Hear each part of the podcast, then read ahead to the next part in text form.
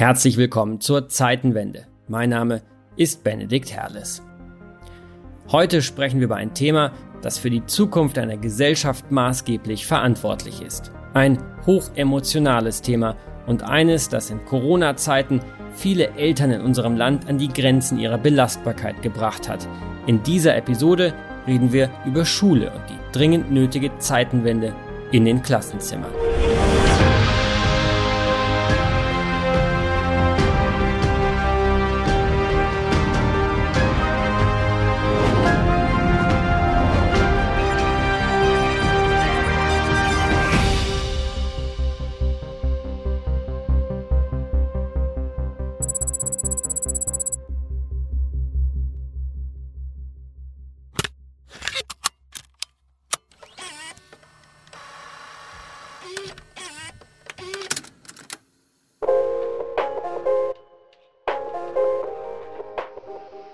Noch auf keiner Anstalt. Das spürt man. Sie werden sich an strenge Schulzucht gewöhnen müssen. Setzen Sie sich. Bitte. Mit der Schule ist es wie mit der Medizin. Sie muss bitter schmecken, sonst nützt sie nichts. In dem von mir verfassten Buche die Gerechtigkeit des Lehrers unter besonderer Berücksichtigung der höheren Lehranstalt unserer Berücksichtigung der höheren Lehranstalten habe ich ausgeführt, dass das wissenschaftliche Streben um den vorgeschriebenen Lehrstoff getragen werden muss. Einerseits von dem Verständnis und der Fürsorge des Lehrers für den ihm anvertrauten Schüler. Und andererseits von der Ehrfurcht und unbedingten Hochachtung des Schülers vor seinem Lehrer. Das war der strenge Lehrer Professor Krei aus der Feuerzangenbowle. Ein Film aus dem Jahr 1944. Noch Jahrzehnte später scheint es manchmal so, als hätte sich nicht allzu viel in deutschen Schulzimmern getan. Lehrer schreiben mit Kreide auf Tafeln, so wie sie es schon taten, als noch Dampflokomotiven durch das Land rollten. Schüler sitzen in Reihe und Glied und konsumieren Wissen. Die Schule, so scheint es, ist im Industriezeitalter stecken geblieben. Dabei ist jedem klar, die Digitalisierung des Schulwesens ist nötig. Whiteboards statt Tafeln, Tablets statt Hefte und vor allem gutes WLAN in der Schule. Die Bundesregierung verabschiedete 2018 den Digitalpakt Schule. Nach zähen Verhandlungen einigten sich Bundestag und Bundesrat Anfang 2019 auf eine entsprechende Grundgesetzänderung. Denn eigentlich ist Bildung Ländersache. Es ist eine rekordverdächtig kurze Sitzung des Vermittlungsausschusses. Nur 21 Minuten beraten die Vertreter von Bund und Ländern über den offenbar sorgfältig vorbereiteten Kompromissvorschlag. Künftig soll es möglich sein, dass der Bund die Ausstattung von Schulen mitfinanziert, obwohl das eigentlich Ländersache ist. Das Grundgesetz soll entsprechend geändert werden. Für die SPD war es wirklich wichtig, dass wir künftig Bildungsinvestitionen auch mit Bundesmitteln an unseren Schulen möglich machen können. Ich bin wirklich ein überzeugter Föderalist, aber das ist eine Aufgabe, die ist so wichtig, die geht die ganze Gesellschaft an. Da muss auch der Bund mitmachen können und das haben wir heute geschafft. Ergebnis? Der Bund fördert die digitale Infrastruktur an den Schulen mit insgesamt 6,5 Milliarden Euro. Doch das Geld wird nur sehr schleppend abgerufen. Mitte 2020 waren es erst rund 16 Millionen Euro. Der Digitalpakt drohte komplett zu scheitern. Heute stehen wir bei immerhin 1,4 Milliarden Euro. Das Geld ist da, aber die Verteilung funktioniert nicht. Das Problem? Zu viel Bürokratie, zu komplizierte Prozesse, man möchte sagen, mal wieder. Was die digitale Transformation der Schulen dann aber wirklich voranbrachte, war nicht der Digitalpakt, sondern ein Virus. Im Lockdown wurden die Schulen geschlossen, der Unterricht musste virtualisiert werden und das zum Leidwesen vieler Eltern. Ab kommenden Montag werden die Schulen und äh, Kindertagesstätten, Kindergärten ähm, geschlossen. Ähm, das Ganze gilt jetzt vorläufig bis zum Ende der Osterferien, also bis zum 20.04. Danach, so war die Auffassung des Bundes, ist es notwendig, eine Bestandsaufnahme zu machen, sehen, wie sich die Lage entsprechend weiterentwickelt hat.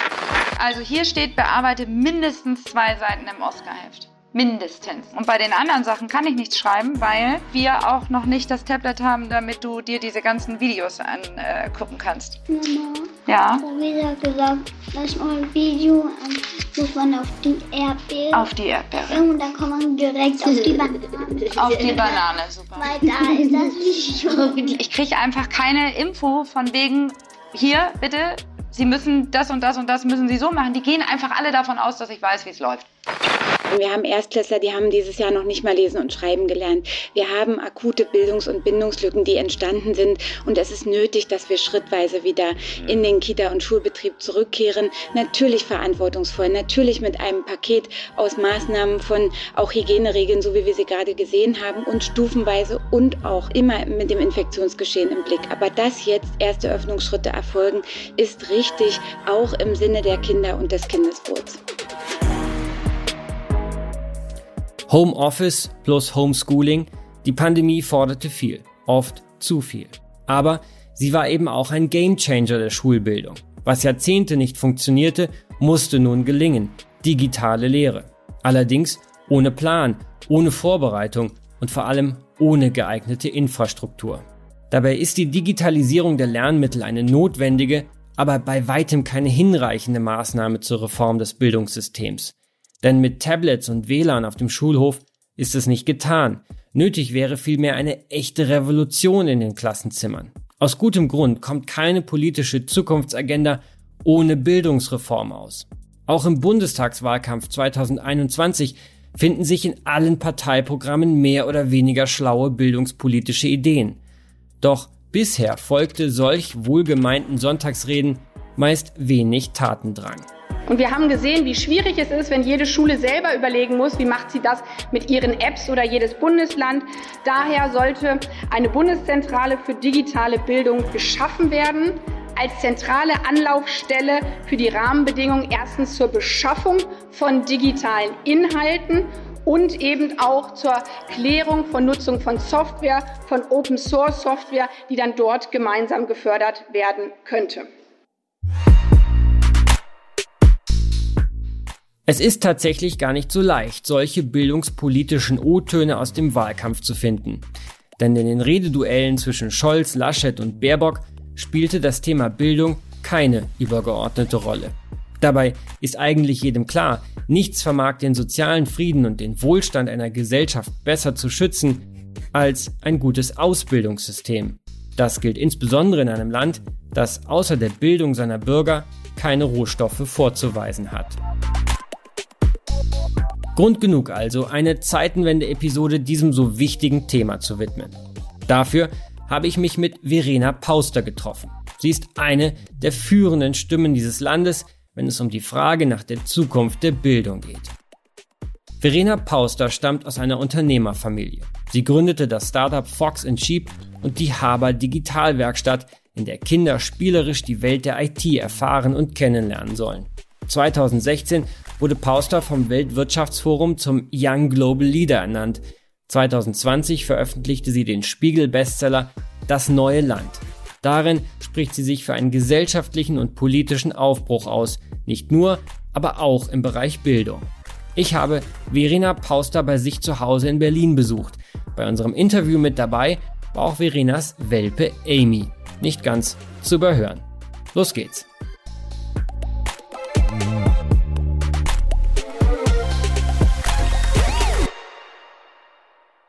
Hallo Verena. Hallo. Verena, du setzt dich nicht nur seit Jahren sehr leidenschaftlich für das Thema Bildung ein, für das Thema digitale Bildung. Du bist auch selbst Mutter. Wo schickst du eigentlich deine eigenen Kinder zur Schule? Äh, Ich habe das äh, bunt gefächert, von staatlichem Gymnasium über Privatschule. Äh, Eine ist auch noch in der Kita. So ein bisschen erstens, um überall einen Fuß in der Tür zu haben und zu sehen, wie unterscheiden sich die Schulsysteme, was läuft wo gut, was läuft wo nicht so gut. Und weil meine Kinder einfach auch unterschiedlich sind. Also der eine findet Noten super, ist äh, kompetitiv, möchte wissen, wo er steht. Und der andere äh, braucht diesen Druck überhaupt nicht, um gut zu sein. Ähm, also da habe ich auch über die Zeit gelernt, kannst nicht alle über einen Kamm scheren, nur weil sie alle äh, von der gleichen Mutter in meinem Fall abstammen. Lass uns mal in die Diagnose einsteigen. Wie konnte es eigentlich so weit kommen, dass wir als viertgrößte Volkswirtschaft der Welt, ohne Rohstoffe, außer Bildung, unsere Kinder immer noch so ausbilden, als wenn wir mitten im industriellen Zeitalter stecken würden. Was sind die Gründe für diese Misere? Also ich glaube, erstmal kannst du sie so ein bisschen am Mindset der Deutschen festmachen, die Misere, dass wir einfach immer das, was schon funktioniert hat und gestern war, ganz, ganz toll finden und das, was morgen ist, so ein bisschen mit Vorsicht genießen. Das liegt unter anderem auch daran, dass gestern halt kein Risiko mehr hat. Und wir mögen halt am liebsten so Langzeitstudien, wenn wir das und das und das machen, dann kommt das und das dabei raus. So, und die gibt es halt auf die Zukunft in der Bildung bezogen nicht mehr. Also wenn man mal eine Studie des Weltwirtschaftsforums nimmt, dass 65 Prozent der heutigen Grundschüler in Jobs arbeiten werden, die wir heute noch nicht kennen, müsstest du ja eigentlich massiv für Unsicherheit ausbilden. Du müsstest weg von Wissensvermittlung hin zu Kompetenzen wie Problemlösekompetenz, Resilienz, Frustrationstoleranz, Teamfähigkeit. Und das ist aber natürlich erstmal nicht so konkret wie Bruchrechnung, äh, Gebirgsschichten des Mittelgebirges, äh, so also die Dinge, die einfach schon seit Jahrzehnten in den Schulbüchern stehen. Und ich glaube, da fehlt uns einfach der Mut zum Ausprobieren. Nicht nur in der Bildung, sondern generell. Und deswegen haben wir einfach gesagt, Mensch, aus uns ist doch bisher auch allen was geworden. Wir sind ja die viertgrößte Volkswirtschaft der Welt. Das kann ja alles nicht so falsch gewesen sein, wie wir das gemacht haben. Jetzt mal immer ruhig jetzt müssen wir hier nicht gleich das Rad neu erfinden, nur weil irgendwer Digitalisierung schreit. Und ich glaube, in dem Dilemma sind wir so ein bisschen gefangen dass wir eigentlich gerne die viertgrößte Volkswirtschaft bleiben möchten, aber irgendwie mit den Zutaten von gestern backen. Haben wir dann ein Erkenntnisproblem oder ein Umsetzungsproblem? Nee, aus meiner Sicht ein Umsetzungsproblem, weil wenn du dir anguckst, wer alles in der Bildungsforschung, ähm, was auch an Schulen schon verprobt wird, wie viele Initiativen es gibt, die eine Schule von morgen, eine Schule im Aufbruch, eine Schule neu denken propagieren, dann habe ich manchmal das Gefühl, es lohnt sich eigentlich gar nicht, das nächste Paper zu schreiben, sondern es würde sich eigentlich eher lohnen, mal so eine Umsetzungstaskforce ins Leben zu rufen und zu sagen, so, und jetzt machen wir doch einfach mal, was wir da alles schon Tolles erhoben und erkannt haben. Natürlich war die Pandemie ein, ein Gamechanger in Sachen digitaler Bildung. Ähm, wenn du heute, September 2021, Bilanz ziehen müsstest, wie sähe diese aus? Was ist das Erbe von Corona in Sachen Bildung in Deutschland?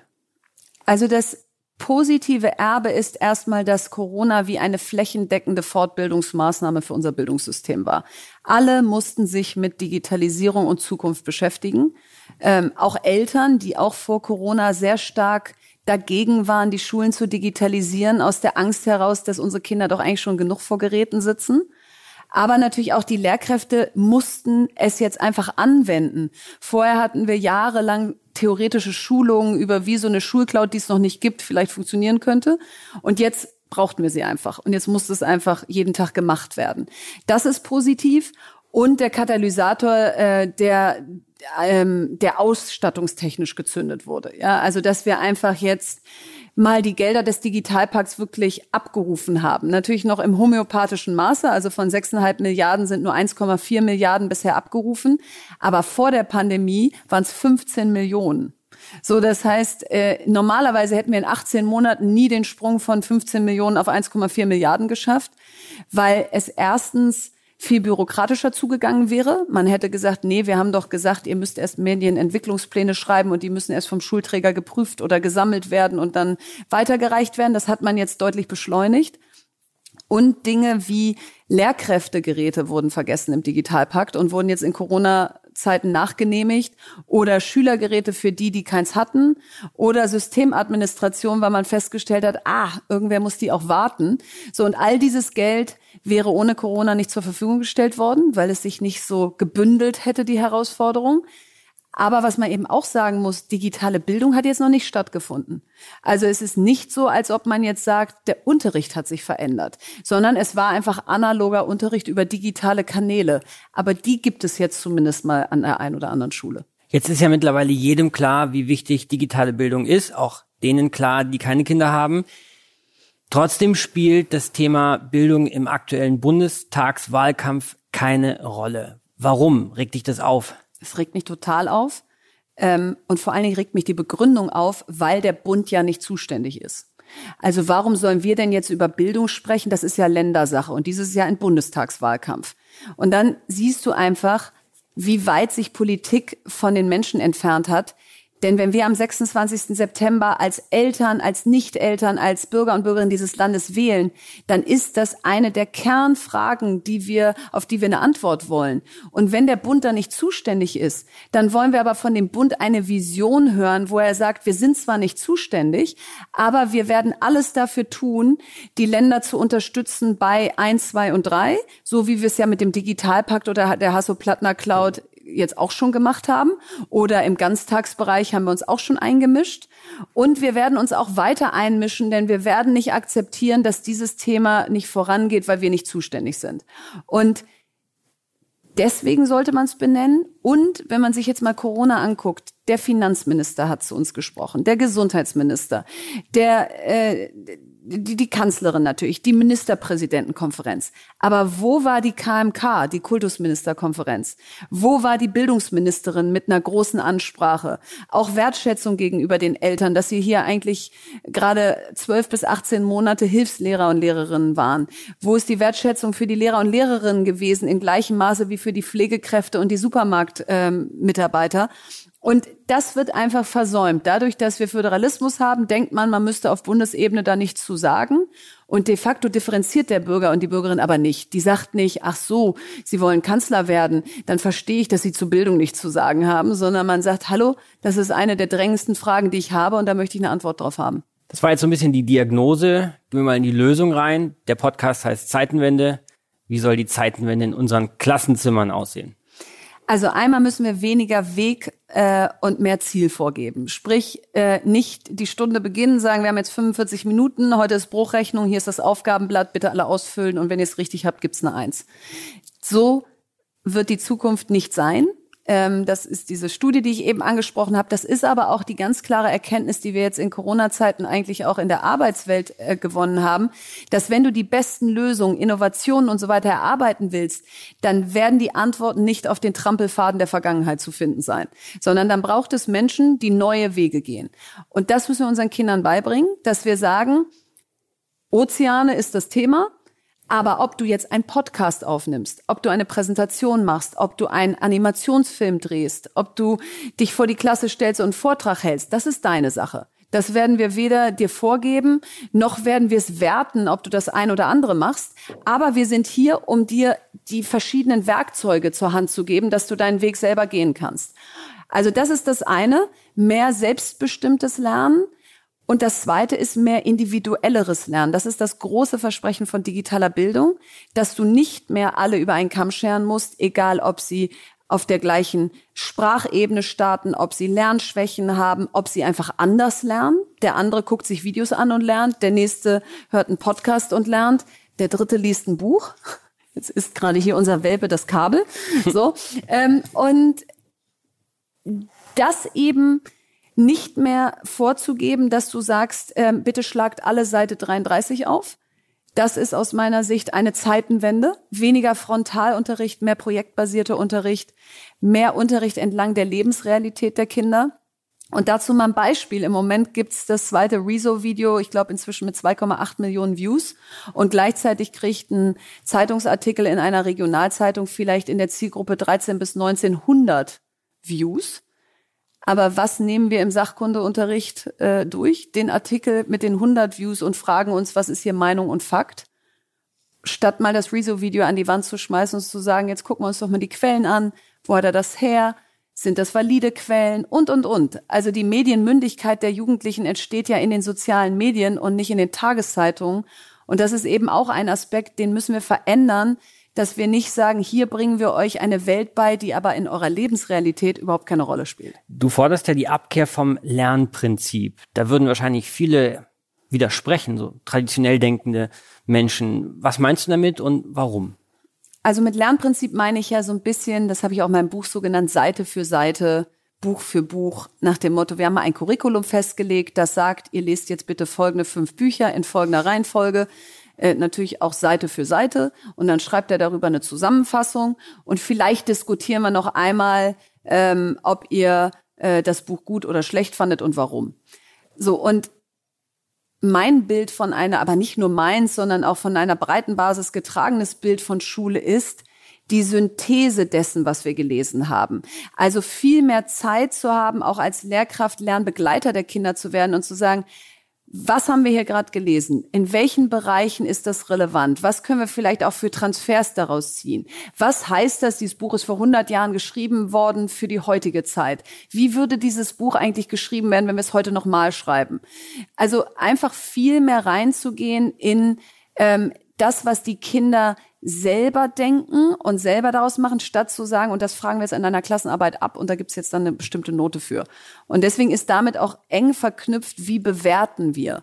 Und es gibt ein Institut für eine neue Prüfungskultur, das sagt, du kannst nicht den Unterricht verändern, aber die Benotung und das Prüfungssystem gleich lassen, weil dann wird es ungerecht, ja? Dann sagen Kinder, die eigentlich sagen, ich würde ja gerne für die Klassenarbeit lernen, aber die sagen mir gar nicht mehr so richtig, was da drin eigentlich abgefragt wurde, äh, wird, ähm, die fühlen sich total benachteiligt.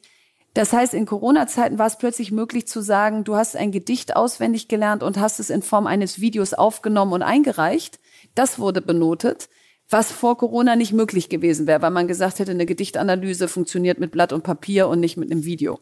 So, und ich glaube, das ist wichtig, dass wir das Ganze neu denken und trotzdem aber auch anerkennen, dass ja schon vieles in der Schule gut ist. Also es ist jetzt auch nicht so, dass ich sage, alles auf einen Haufen und nochmal neu, sondern eher sich mal zu trauen, im wahrsten Sinne des Wortes die Mauern einzubrechen und zu sagen, ein Klassenraum muss nicht mehr so aussehen, eine Schulstunde muss nicht mehr 45 Minuten haben ähm, und das, was wir lernen, kann wesentlich mehr an der Lebensrealität langgehen als bisher. Was sagst du denn den Leuten, die sagen, wir leben in einer Zeit des digitalen Overloads und meine kleinen Kinder sollen nicht schon so früh noch auch noch in der Schule mit digitalen Medien äh, bombardiert werden, sondern die sollen erstmal mit Blatt und Stift rechnen und schreiben lernen. Also zu dem Overload sage ich Ihnen, sehe ich absolut genauso. Also der digitale Konsum unserer Kinder ist besorgniserregend, ist aber einfach auch nur ein Spiegel dessen, was wir ihnen vorleben. Wir selber haben nicht gelernt, äh, Grenzen der Mediennutzung äh, einzuziehen. Wir selber legen das Smartphone nicht weg. Wir selber konsumieren auf dem Gerät, statt darauf zu gestalten. Wo ich aber nicht zustimme, ist, dass die Ableitung ist, dass wir es aus den Schulen deshalb raushalten müssen. Weil aus meiner Sicht Medienkonsum lernen die Kinder von alleine. Dafür brauchen sie keine Schule. Aber Mediengestaltung, Mündigkeit, Kompetenz, das lernen sie nur, wenn es ihnen beigebracht wird und wenn das eine Frage des Elternhauses ist, nach dem Motto, die, die schon ihre Kinder zum Hockey und zum Cello fahren, die machen jetzt auch noch Medienkompetenzschulung in ihrer Freizeit und die anderen spielen sieben Stunden pro Nacht Fortnite, dann wirst du in der Schule auch zwei Lebensrealitäten immer haben. Nämlich die, die einfach zu müde sind, um dem Unterricht zu folgen und denen, die zu Hause schon PowerPoint und sonstige Sachen auf ihren Laptops vorinstalliert haben, um da bestmögliche Ergebnisse zu erzielen. Und deswegen ist das hoffentlich jetzt etwas, was durch Corona entkräftet wurde, dieses Argument. Denn das gab es vor Corona sehr häufig an den Elternabenden nach dem Motto, lass doch mal die Kinder mit noch mehr Digitalisierung in Ruhe. Und jetzt ist, glaube ich, verstanden worden, das, was da in der Schule passieren soll, ist was ganz anderes als zu Hause. Und vielleicht begünstigt es auch, dass zu Hause weniger konsumiert wird, weil man aufgeklärter ist darüber, was man da eigentlich auf diesen Geräten macht. Du erwähntest eingangs, dass viele der heutigen Schüler in Berufen arbeiten werden, die es heute noch gar nicht gibt. Vor diesem Hintergrund des ständigen und sich auch beschleunigenden Wandels, was ist das wichtigste Skillset, was wir der nächsten Generation mitgeben sollten? Also ich glaube, dass mal auf einer Metaebene ist das wichtigste Skillset, dass du Veränderung als Chance und nicht als Risiko siehst. Ich glaube, du, wenn du das negativ zeichnest, das Bild, wir wissen noch nicht, welche Jobs bei euch wichtig sind. Wir wissen noch nicht, was ihr studieren müsst, um überhaupt noch einen Job zu kriegen. Wir wissen nicht, ob wir in der Digitalisierung so aufholen, dass überhaupt die Jobs hier kreiert werden. Wir wissen noch nicht, was mit unserer Automobilindustrie ist, ob die noch irgendwie eine Rolle spielt. Und wir wissen gar nicht, wie diese Wissensgesellschaft eigentlich funktionieren wird und, und welche Rolle der Einzelne daran nimmt super. Habe ich dann Lust auf die Zukunft? Eher nicht. Dann bin ich als Eltern verunsichert, als Kind verunsichert und es ist das Gegenteil von den Leitplanken, die uns noch mitgegeben wurden. Ich bin 2002 aus der Uni rausgekommen und da gab es auch so ein sehr klares Narrativ. Wenn du das studierst, kannst du das und das werden. Wenn du das studierst, das. Äh, und, und wenn du gar, gar nicht studierst, dann mach doch die oder die Lehre. So, und das ist einfach nicht mehr so schwarz-weiß oder so 1-0.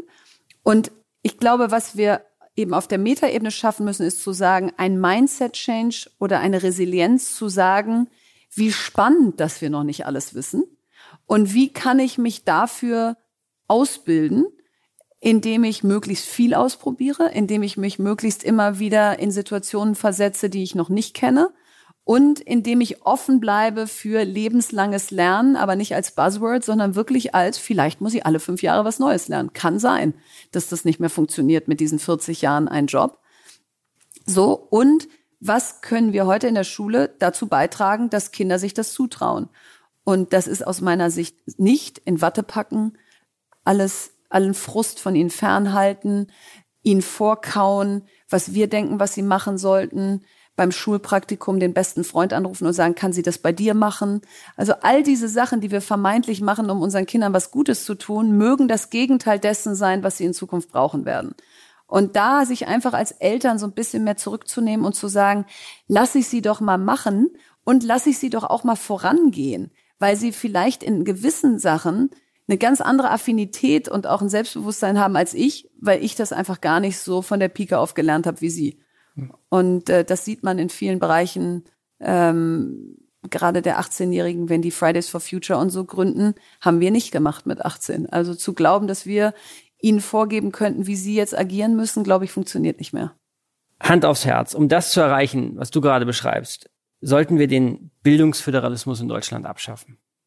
Also das Gute am Bildungsföderalismus ist, wir sind eben ein Land, was nicht eine Hauptstadt hat und alles orientiert sich auf diese eine Region oder Hauptstadt. Frankreich ist wesentlich zentralistischer, England ähm, so, sondern wir sind ein wirklich vielfältiges Land mit vielen äh, lokalen Hochburgen und es kommt ja auch nicht von ungefähr, dass wir dieses System haben, weil wir einfach nie wieder in die Situation kommen wollen, dass wir alle das Gleiche lernen und dann eben auch folglich alle in gleicher Form infiltriert werden können.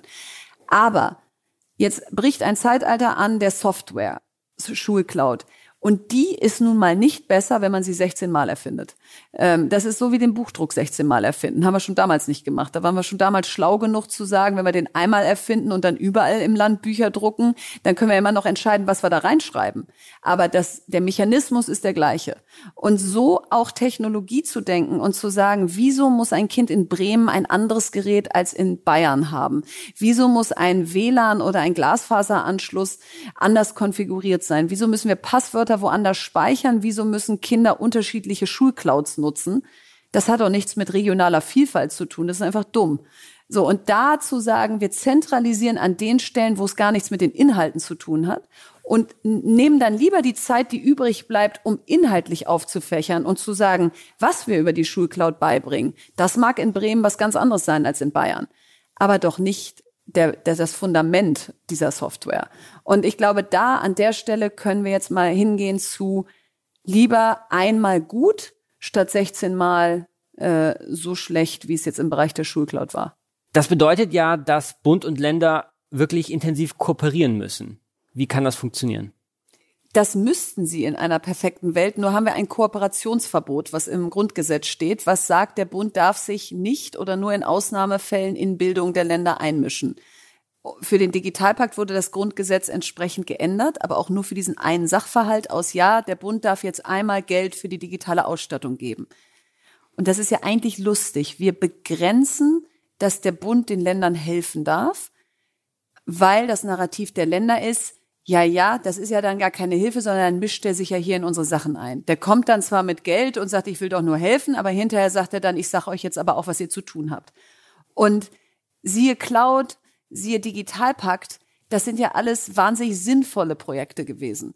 Und was ich mich manchmal frage, ist, warum, wenn man jetzt mal überlegt, wir wohnen alle in diesem Land, wir wollen alle, dass dieses Land nach vorne kommt und wir haben uns Verbote auferlegt, dass wir einander helfen dürfen. Und wenn die große, das große Schreckgespenst ist, dass man sich zu viel einmischt, dann kann man das ja begrenzen. Aber das finde ich sinnvoller, als von vornherein auszuschließen, dass der Bund sich da einmischen kann. So, und deswegen wäre das, was, was in der nächsten Legislaturperiode passieren müsste, dass das Kooperationsverbot zwischen Bund und Ländern abgeschafft wird. Ganz viel wird aber immer an den Lehrern hängen. Ich sage es jetzt mal, wie es ist. Ich hatte natürlich auch tolle Lehrer, aber so der Durchschnitt, ich würde ihn jetzt nicht als Creme de la Creme in Sachen Inspiration äh, und Kompetenz beschreiben. Wie schaffen wir es dann, dass der Lehrerberuf ein besseres Image bekommt, dass sich die Besten der Besten für diesen Beruf bewerben? der ja so wichtig ist in einer Gesellschaft. Total. Also ich bin großer Fan der Lehrerinnen und Lehrer. Ich habe auch so viele von ihnen getroffen über die letzten sechs Jahre und mir wirklich angeguckt, was ist es, warum sie mit angezogener Handbremse nur arbeiten können? Was ist es, warum sie vielleicht die Leidenschaft verloren haben? Was ist es, dass sie gewisse Dinge nicht können, die wir aber eigentlich von ihnen erwarten?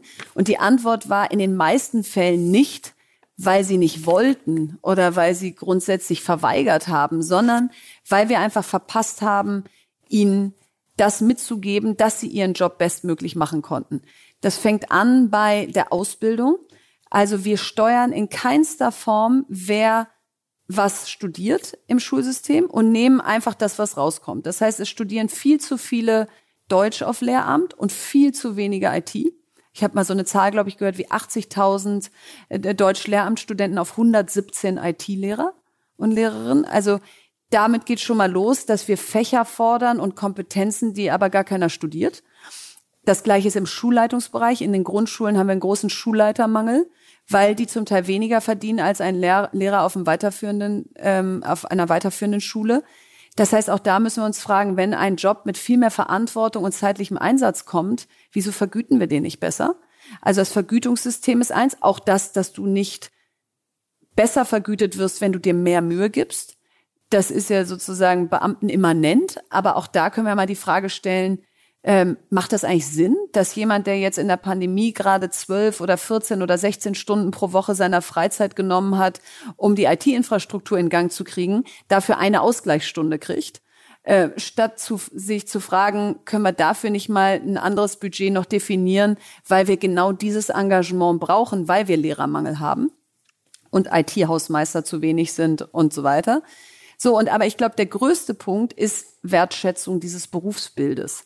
Also wahrscheinlich war, als ich Abi gemacht habe, 98, habe ich wirklich noch die Bilder, dass meine Lehrer und Lehrerinnen, natürlich immer nicht alle, aber viele, das waren Instanzen, ja, das waren Menschen, zu denen habe ich zum Teil genauso aufgeschaut wie zu meinen Eltern. Von denen wusste ich, wenn die mir das beibringen, dann, dann, dann habe ich hier die bestmöglichen Startchancen in mein Leben bekommen. Und auch die Wertschätzung, die an Elternabenden oder an Elternsprechtagen einherging. Da ging man als Eltern hin und hörte dem Lehrer oder der Lehrerin zu. Heute geht man vielfach hin, um der mal die Meinung zu sagen. Heute geht man zu Elternabenden und sagt, wieso ist das Essen nicht bio? Wieso haben Sie gestern mein Kind zurechtgewiesen? Ähm, in Google Dokument hier für die Adressen mache ich nicht mit. WhatsApp äh, gibt's bei mir nicht und und und. Also man erzählt eigentlich nur noch, was für einen alles nicht geht und was man bitte für die eigene Tochter, den eigenen Sohn nicht möchte, statt auch mal anzuerkennen, dass doch da eigentlich die Person steht, die das studiert hat und die das am besten kann. Und ich glaube, das Bild müssen wir wieder umdrehen, dass wir nicht wie bei einem Restaurantbesuch denken, wir könnten auch da sagen, wir hätten das jetzt so gekocht oder anders oder der Service ist schlecht und so. Und äh, und und und das irgendwie auf die Schule übertragen. Und auch da meinen, wir seien eigentlich alle die besseren Lehrer, sondern mal wieder anerkennen, das sind die Experten. Und hören wir denen doch einfach mal wieder mehr zu. Am Ende müssen wir es ja schaffen, dass Leute, die sich für IT begeistern, eben überhaupt die Option auch sehen, vielleicht auch Lehrer werden zu können. Total. und nicht nur in ein Startup gehen oder in einen großen Konzern, und dieses Wissen, diese Begeisterung, die sie haben, eben weitergeben. Ja, und auch vielleicht mal aufzeigen, wie Informatikunterricht im 21. Jahrhundert aussehen kann und dass der sich hoffentlich unterscheidet von vor 30 Jahren. Also, dass man hoffentlich auch bei Lehrerinnen die Lust weckt zu sagen, digitaler Gestalter der, der Welt von morgen zu werden, meinen Kindern beizubringen, das Handwerkszeug, um Softwareprogrammiererin, User Interface Designerin, Data Scientist zu werden. Wie cool. Ähm, und da dann eben Kreativität in dieser digitalen Welt zu wecken, das ist, glaube ich, für ganz viele ein total cooles Bild aber in der Realität etwas, was überhaupt nicht propagiert wird oder was überhaupt nicht sichtbar gemacht wird, was du damit alles machen kannst. Und das ist ehrlich gesagt in der Startup-Branche nichts anderes. Wenn du ähm, immer guckst, warum gibt es so wenig Gründerinnen oder warum wird generell in Deutschland so wenig gegründet? Weil wir auch da nicht zeigen, guck mal, wenn du das studierst, kannst du ein Unternehmen mit tausend Mitarbeitern gründen. Wenn du das machst, kannst du, was das Thema Nachhaltigkeit hast, einen großen Hebel haben. Sondern wir haben auch da das Narrativ, puh, was ist, wenn du insolvenz geh, äh, insolvent gehst? Was ist, ähm, wenn du das Geld bei der Bank nicht zurückzahlen kannst? Was ist, wenn du das Geld gar nicht erst kriegst? Also auch da ist eigentlich eher immer ein Negativ-Narrativ. Lass es lieber, geh lieber den sichereren Weg. Und ich glaube, das äh, wäre schade, wenn das der einzige Weg ist, der irgendwie schmackhaft gemacht wird. Wie lässt sich gute Bildung und gute Bildungspolitik vor allen Dingen messen? In deinem Buch sprichst du dich ja für politische KPIs jenseits des Wirtschaftswachstums aus. Wie sähe das konkret im Bereich Bildung aus? Also ich glaube anders als in der Wirtschaft, weil ich fände es schade, wenn wir KPIs anlegen würden aus wie viel Prozent der Schüler und Schülerinnen haben Berufe ergriffen mit über x Euro Gehalt oder ähm, wie viel haben dies oder jenes studiert oder so, weil das aus meiner Sicht nicht die Aufgabe von Schule ist, für die Wirtschaft nur auszubilden, sondern eher zu sagen, wie machen wir den Trichter ganz breit, dass du danach ganz viel machen kannst. Deswegen wäre es für mich, wie viele Modellschulen oder Leuchtturmschulen gibt es pro Bundesland, wo Dinge ausprobiert dürfen, werden, äh, wo Dinge ausprobiert werden dürfen, die noch nicht klar sind, ob sie funktionieren. Also Niedersachsen hat zum Beispiel gerade ein Modellprojekt Zukunftsschule und 20 Schulen von der Leine gelassen und gesagt, so, probiert mal aus. Hier, ihr dürft euch bedienen bei all den tollen Sachen, die es da gibt und ihr werdet engmaschig gemonitort aus, was funktioniert, was funktioniert nicht und nach einem Jahr machen wir einen Strich drunter und sagen, was rollen wir auf andere Schulen aus. Also das wäre für mich ein KPI, wie viele Schulen werden von der Leine gelassen. Ein weiterer KPI ist, wie viele Lehrer brauchen wir und wie viele bilden wir aktuell aus und wie schließen wir die Lücke? Schließen wir sie durch Leute, die von extern reinkommen, schließen wir sie dadurch, dass wir die Bezahlung verbessern, was auch immer die Lösung ist. Aber das kann nicht weiterhin so ein, oh, wir haben zu wenig Lehrer, schade Thema sein. Ähm, und das dritte, der dritte KPI ist für mich, ähm, in der Wirtschaft nennt man das Net Promoter Score. Also wie zufrieden sind die, die im System sind? Und da würde ich einfach jährliche Umfragen auf der Ebene der Schulleiter, Lehrkräfte, Schüler und Eltern machen und diesen diesen, diese Kennzahl über die Zeit monitoren und gucken, oh, wenn alles schlechter wird, woran liegt's? Und wenn es an manchen Schulen besser wird, woran liegt's? Und wie können wir das auf andere übertragen? Neue CEOs geben sich ja gerne 100-Tage-Programme. Was sind deine Eckpunkte eines bildungspolitischen 100-Tage-Programms für die neue Bundesregierung? Also fangen wir mal ich habe mal so irgendwann wo den Spruch gehört, du brauchst erstmal so ein Butterbrot, auf das du dann den Aufschnitt legen kannst. Fangen wir mal mit dem Butterbrot an. Das Butterbrot ist erstens, ähm, wir brauchen genug Schulen. Also wir haben in vielen Regionen nicht genug Schulen und damit viel zu große Klassen. Also das heißt, wir müssen entsprechend bauen, je nachdem, wie viel Bedarf wir auch gerade haben. Wir müssen digital ausstatten. Der Digitalpakt ist da. Also in den ersten 100 Tagen, liebe Leute, jede Schule kriegt X, könnt ihr jetzt einfach abrufen. Ich, wir vertrauen euch. Ihr dürft ja eh nur in Geräte und schnelles Internet investieren, dass ihr da schon den richtigen Weg geht. Ihr müsst uns jetzt nicht mehr auf seitenweisen Papieren darstellen, was ihr denn mit diesen Geräten machen wollt, sondern da vertrauen wir euch, dass ihr das schon selber ähm, wisst. Also in den ersten 100 Tagen zu sagen, wie viele Schulen fehlen und, und was heißt das für unsere Bautätigkeit in den nächsten vier Jahren? Wie schütten wir die digitalen äh, Infrastrukturpakete jetzt ehrlich gesagt in den ersten 100 Tagen aus, denn das Geld ist ja dafür reserviert und der Digitalpakt läuft nur bis 2024. Die Chance ist also auch groß oder die Gefahr, dass Geld, was dann nicht abgerufen ist, verschwindet und der nicht verlängert wird. Also es müsste einfach auch ein allseitiges Bestreben sein, das jetzt schnell an die Schulen zu bringen.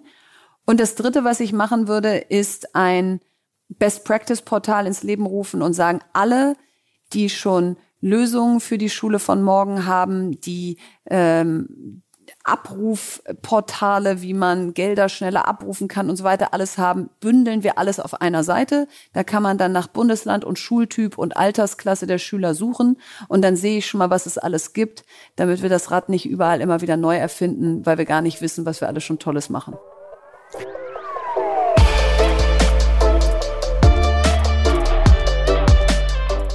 Dieses Fazit mag eine Binse sein. Die Schulbildung in unserem Land ist ein Restrukturierungsfall. Fun Fact. Immer noch büffeln rund 700.000 deutsche Schüler die tote Sprache Latein. Ich finde, und ich weiß in diesem Fall, wovon ich spreche, was für eine Verschwendung von Lebenszeit. Aber noch wichtiger als die Auffrischungskur der schulischen Inhalte ist eine grundlegende Reform des Lernens an sich. Bis heute steht auf dem Weg zum Abitur die Vermittlung von Wissen im Vordergrund. Schüler brennen sich Fakten und vorgekaute Inhalte in den Kopf. In Prüfungen wird Teamarbeit hart sanktioniert. Diese Art der Lebensvorbereitung ist so gestrig wie die Kreidetafel. Verena Pauster hat natürlich recht, wenn sie eine Abkehr vom Lernprinzip fordert. In einer digitalen Welt, in der das gesamte Wissen der Menschheit in Sekundenschnelle auf dem Smartphone abrufbar ist, braucht es eine andere schulische Bildung. Kreativität, konzeptionelle Kompetenz, kritisches Hinterfragen und vor allem soziale Intelligenz sind nicht nur entscheidend, um auf dem Arbeitsmarkt der Zukunft relevant zu bleiben. Die Demokratie lebt von mündigen Bürgern und diese Mündigkeit entsteht im Klassenzimmer. Bei der Zukunft der Bildung geht es also um weit mehr als nur um Tablets und virtuelles Lernen. Im besten Fall ist die Pandemie eine Chance. Die Chance zu einem bildungspolitischen Neuanfang. Verena Pausters Prognose für das Jahr 2051 fällt deshalb auch positiv aus. Man kann nur hoffen, dass es zumindest in Ansätzen so kommt, wie sie sagt.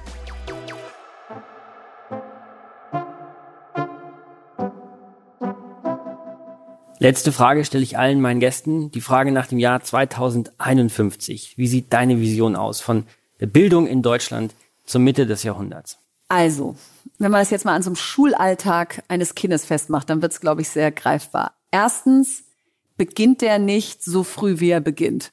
Weil das denke ich mir jeden Morgen. Wir haben vier Kinder und wir stehen hier wahnsinnig früh auf und, ich, und die sind alle todmüde und dann denke ich so, die werden ja schon ab 18 in ein Arbeitsmarktkorsett gezwängt, was ja auch schon gar nicht mehr so ist, wie es mal war und sich gerade aufbricht nach dem Motto, wenn du als Programmierer besser von 15 bis 22 Uhr programmierst, dann mach das doch gerne. Wenn du lieber von zu Hause arbeitest, dann mach das doch gerne. Warum hat das noch überhaupt keinen Einzug in unser Bild von Schule erhalten. Also im Jahr 2051 beginnt Schule in einem Zeitraum von X bis Y und je nachdem, wie früh oder spät ich komme, kann ich früher oder später gehen. Ich kann aber auch natürlich nachmittags da noch dranhängen, weil ich sage, es ist ein Ort, da macht es mir so viel Spaß, kann auch bis sechs bleiben oder bis sieben. Also das würde ich jetzt gar nicht limitieren.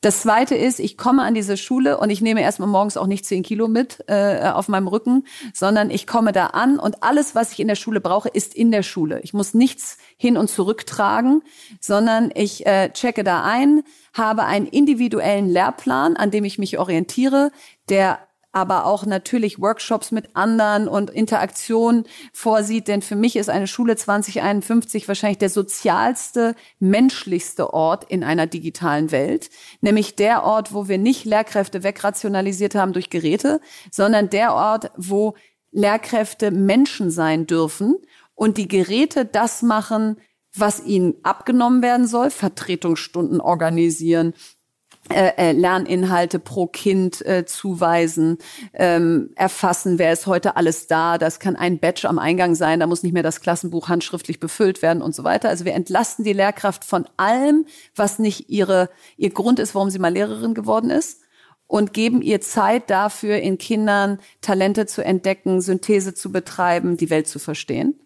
Und damit geht einher ein Ort, wo ich nicht in einen Klassenraum laufe und nach vorne gucke und äh, äh in, mit 30 anderen Kindern 45 Minuten das Gleiche mache, sondern der eine braucht mehr Pausen, der andere weniger, der eine lernt visueller, der andere haptischer. Es gibt also Werkstätten sowohl digitaler als auch haptischer Natur.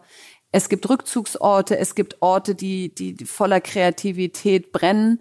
Und ähm, natürlich gibt es einen Rahmen und Leitplanken und Kompetenzen und Lernziele, aber die haben viel mehr Freiheit, wie sie erreicht werden können, als das aktuell der Fall ist. Vielen Dank, Verena Pauster. Sehr gerne. Mein Name ist Benedikt Herles. Vielen Dank fürs Zuhören und bis zum nächsten Mal bei der Zeitenwende.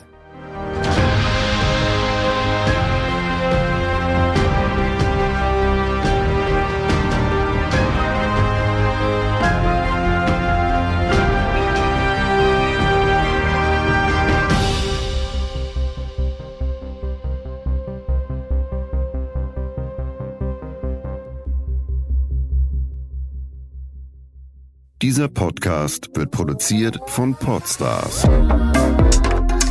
bei OMR.